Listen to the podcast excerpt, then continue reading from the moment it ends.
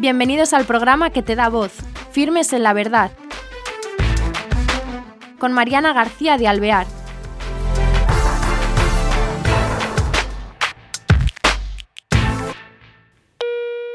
Hola, queridos amigos, bienvenidos a este nuevo programa de Firmes en la Verdad.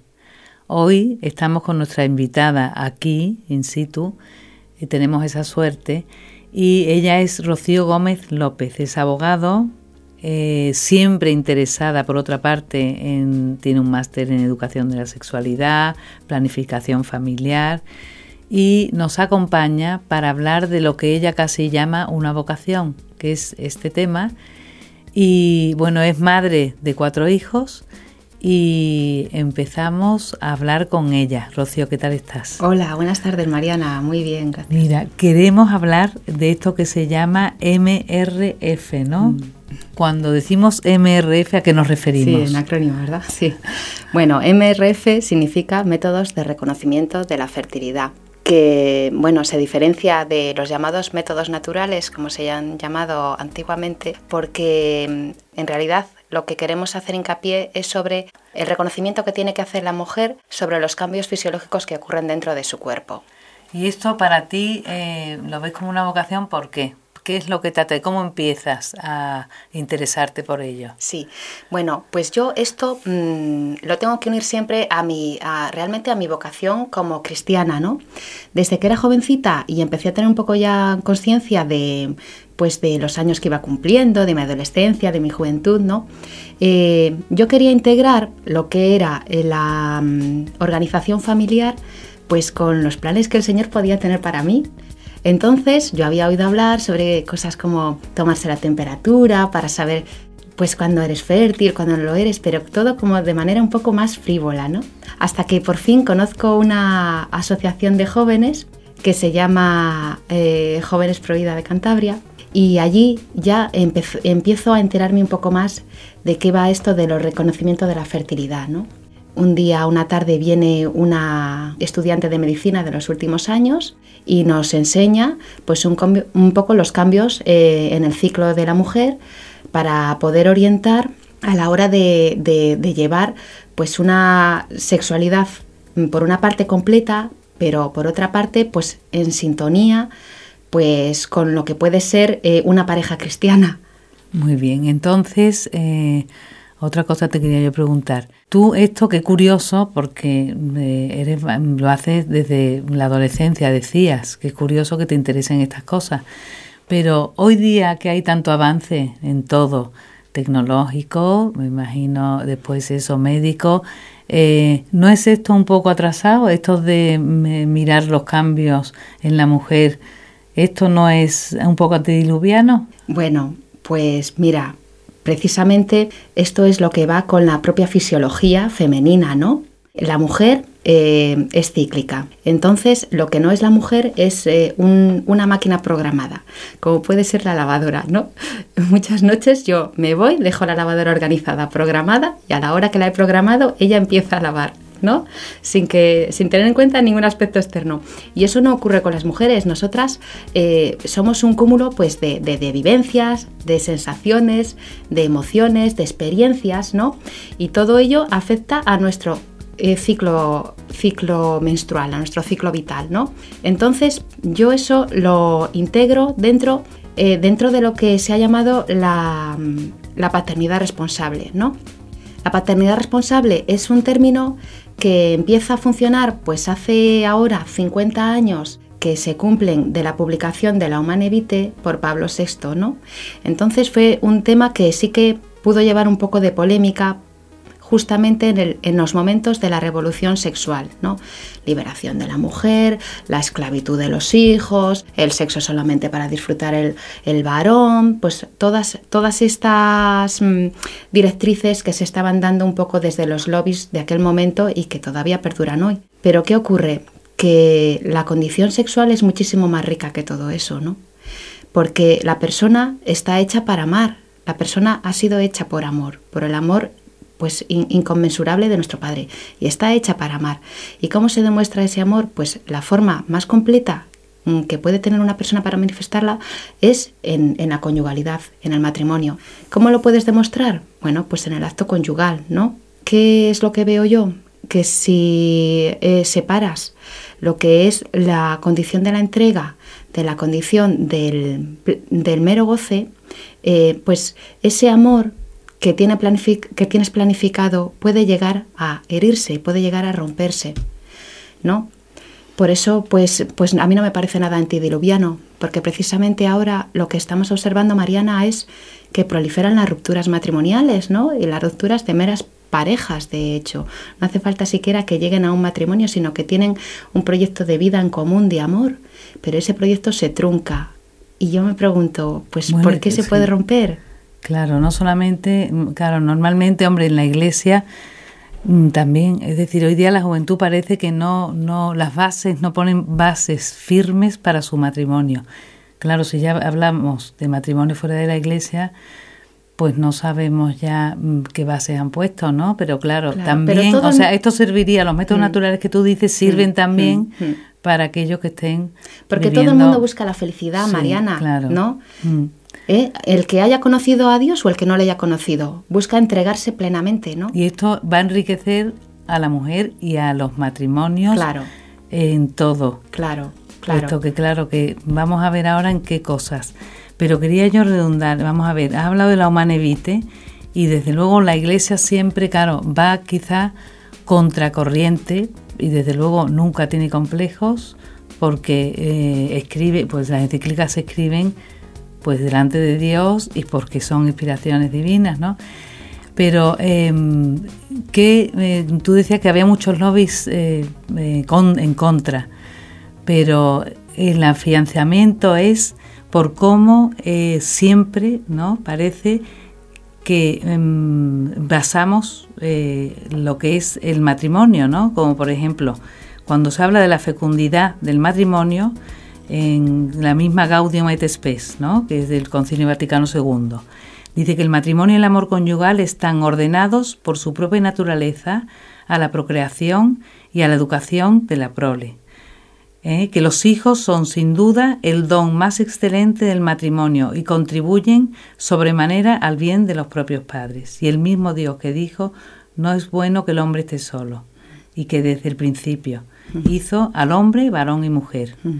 Esto también parece que va en contra de hoy, por ejemplo, la ideología de género, ¿no? Y después dice crecer y multiplicaos, y entonces dice que el deber de transmitir la vida humana y de educarla es eh, hay que considerarlo como su propia misión y los cónyuges saben que son cooperadores del amor de Dios. Entonces, claro, ese fundamento de, esos cónyuges es muy importante y cómo ellos enfoquen hmm. su sexualidad hmm. a la que tú te referías. Entonces, hmm. para nosotros católicos, con este enfoque de lo que es el matrimonio, eh, quería yo que, nos eh, dijeran en qué contribuyen estos métodos y después para los que no sean católicos también pueden servir, pero de qué manera insertas esto con, en, conjunción con lo que es, el Cocinio Vaticano II, la Humanevite. Es que todo esto lleva, lleva, una pedagogía, ¿no? Entonces, eh, cuando, cuando vas ahondando y vas madurando, te das cuenta de qué es lo realmente bueno, de qué es lo que realmente te va a dar la felicidad, ¿no? Cuando, cuando yo me encuentro con el que ahora es mi esposo, ¿no? Eh, eh, lo que recibo de, él, al recibir su misma persona, yo recibo un don, ¿no? El Señor me ha, dado ese don. Entonces, eh, mi marido es mi don y mi tarea.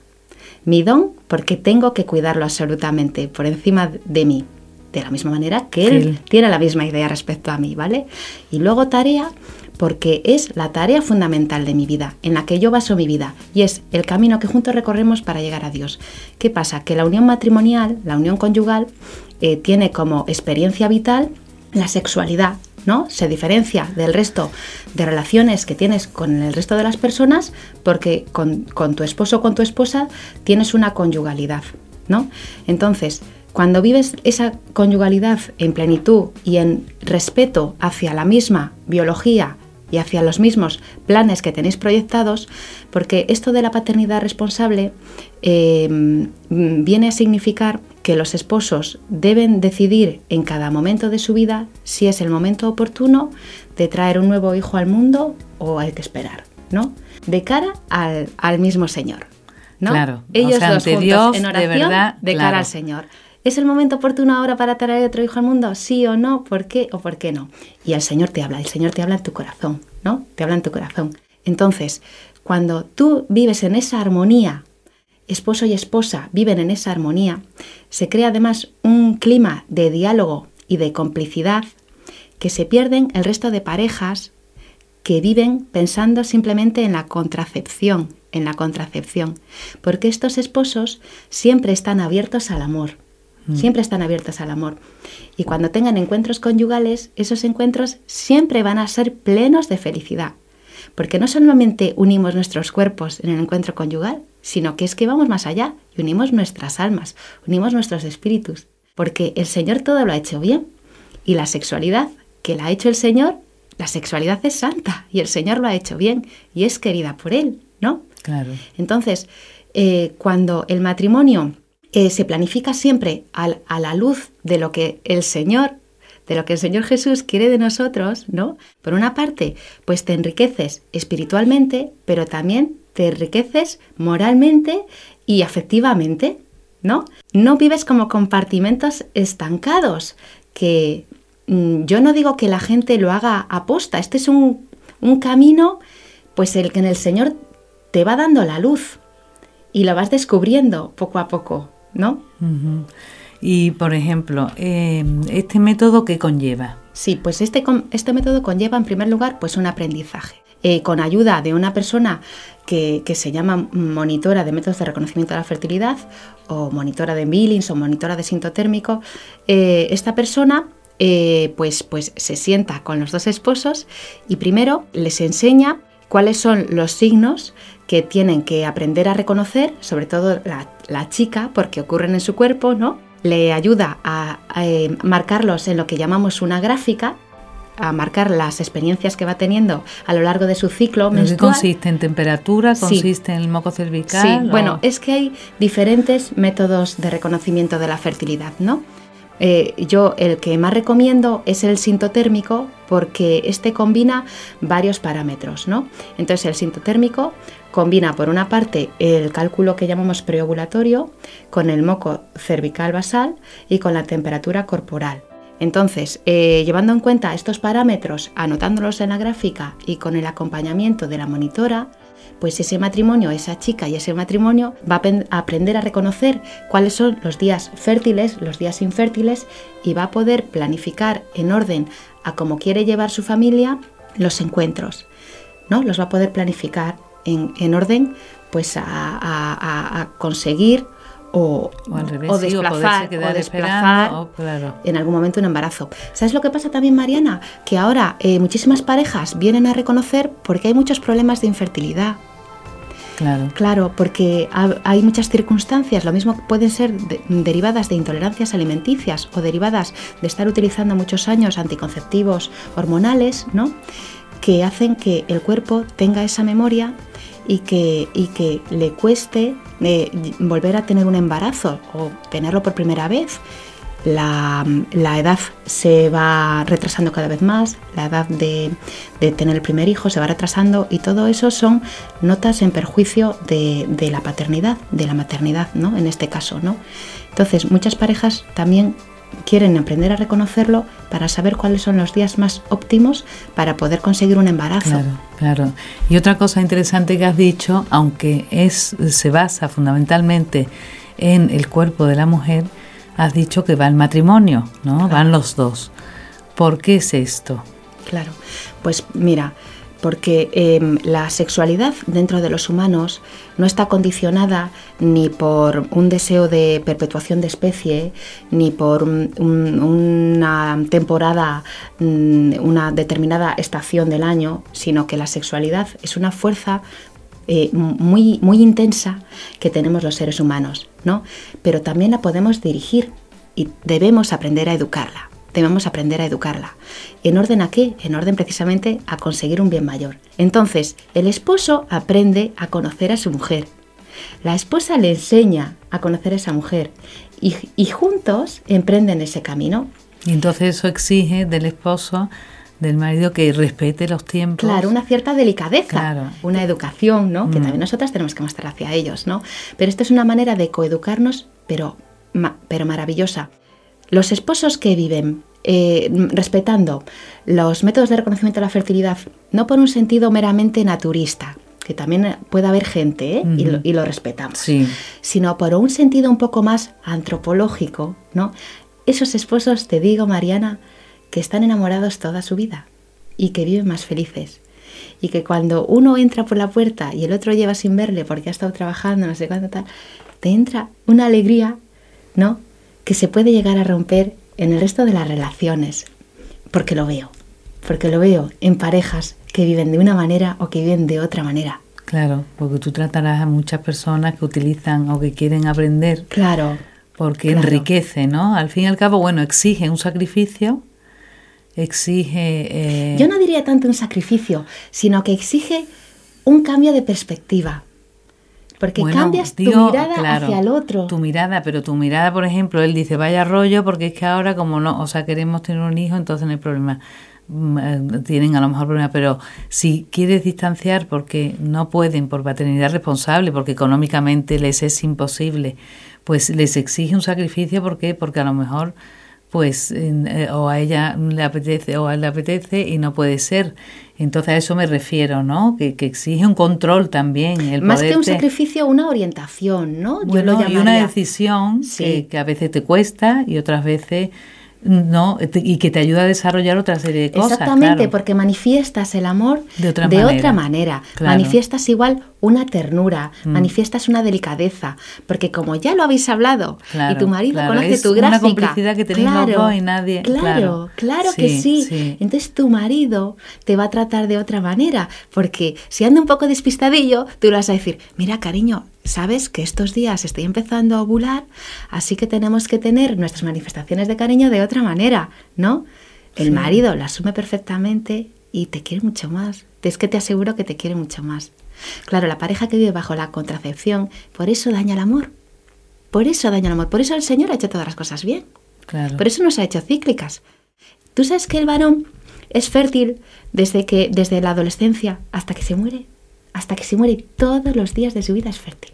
Fíjate el caso de Papuchi, ¿no? Todos los días de su vida es fértil. Sin embargo, la chica, la mujer, es fértil desde que le viene la primera regla hasta la menopausia. Pero no todos los días encima, sino solamente de 12 a 24 horas es realmente el tiempo que está vivo el ovocito, el óvulo. Ese es el tiempo que permanece vivo. Pero como los espermatozoides pueden permanecer vivos hasta 5 días, pues ampliamos un poco el campo por seguridad, cuando en ese momento queremos evitar un, em, evitar un embarazo. ¿vale? Pero se puede decir, a grosso modo, que la mujer es fértil solamente unos días. El resto de los días, si es que el Señor ha hecho todo bien, ¿no?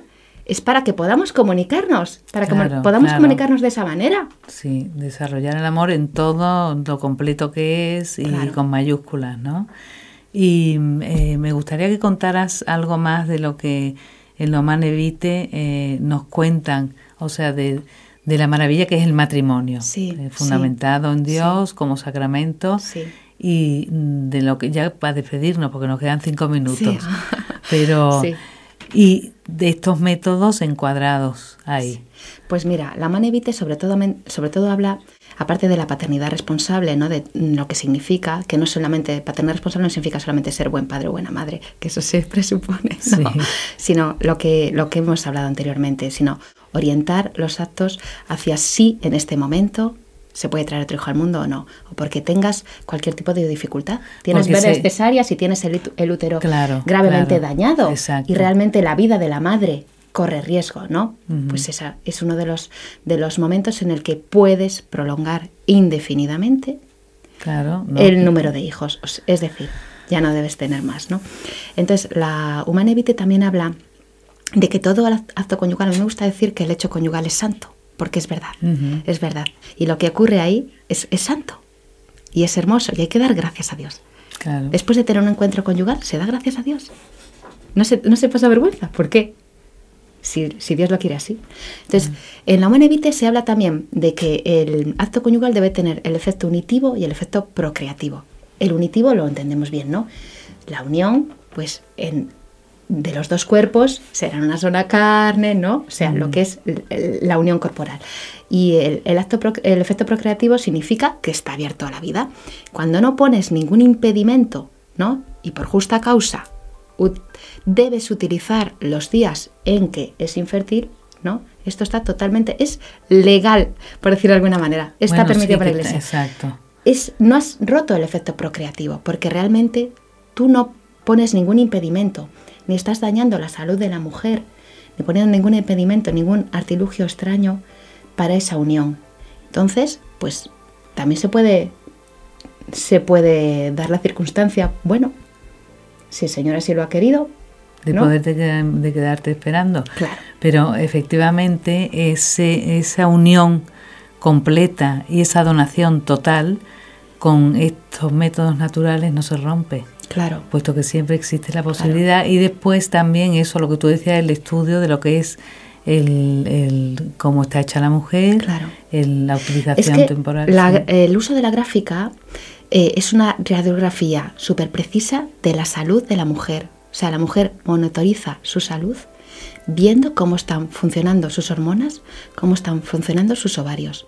¿eh? Y, y- y se han llegado incluso eh, mm, eh, doctoras muy experimentadas a mm, percibir cánceres inci- incipientes por cómo estaba funcionando el ciclo de la mujer. Fíjate. Cómo estaba funcionando. O sea que estos métodos no son antidiluvianos, sino que son además muy necesarios, muy, y muy eficaces. muy eficaces. Y son muy eficaces Eso porque en contra tienen, de lo que siempre se ha dicho. claro, tienen una eficacia de un 98%.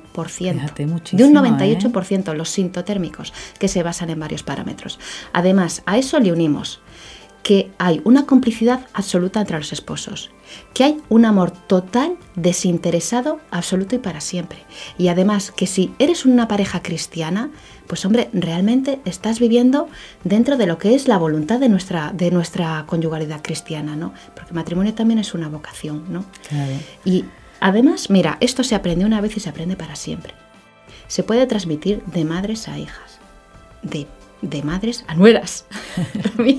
Pero claro, independientemente que para el católico eso sea eh, es el método más respetuoso con la ley natural, con lo como, como estamos hechos, que es beneficioso para nosotros, también se puede propagar a los demás porque es que es mucho mejor que los Totalmente otros métodos ecológico. artificiales. Encima es que totalmente ecológico. claro. No necesitas o sea de que ningún no se tener, no hay que tener complejo, hay que decir, no, no, si esto es lo mejor, y encima con el 98% que tú dices de eficacia. de eficacia. Sí, sí, sí. Bueno, bueno, eso es eso sí que es un gran avance, porque siempre sí. se ríen un poco, ah, esta, eh, claro, esta desde la iglesia, ¿será de algún esto porque tienes muchos niños seguidos, Sí. no? O porque esos métodos, el método gino que era, otros métodos que no servían. Sí. Pues este hoy día, entonces se llama el método sintotérmico. Sí, sí. Pues nada, Rocío, se nos acabó el tiempo, pero muchísimas gracias por Gracias compartir estos ti, avances y métodos naturales que tan, tanto benefician a la mujer y a la familia. Bueno, pues sin más nos despedimos y, bueno, bueno es conocer estos métodos que surgen y que podemos utilizar en beneficio de también nuestra una planificación familiar responsable dentro de, de lo que para nosotros los católicos es la vida de nuestra familia, la vida del matrimonio, para que sea además sano y lo que debemos de hacer. Pues hasta el próximo programa. Muchas gracias.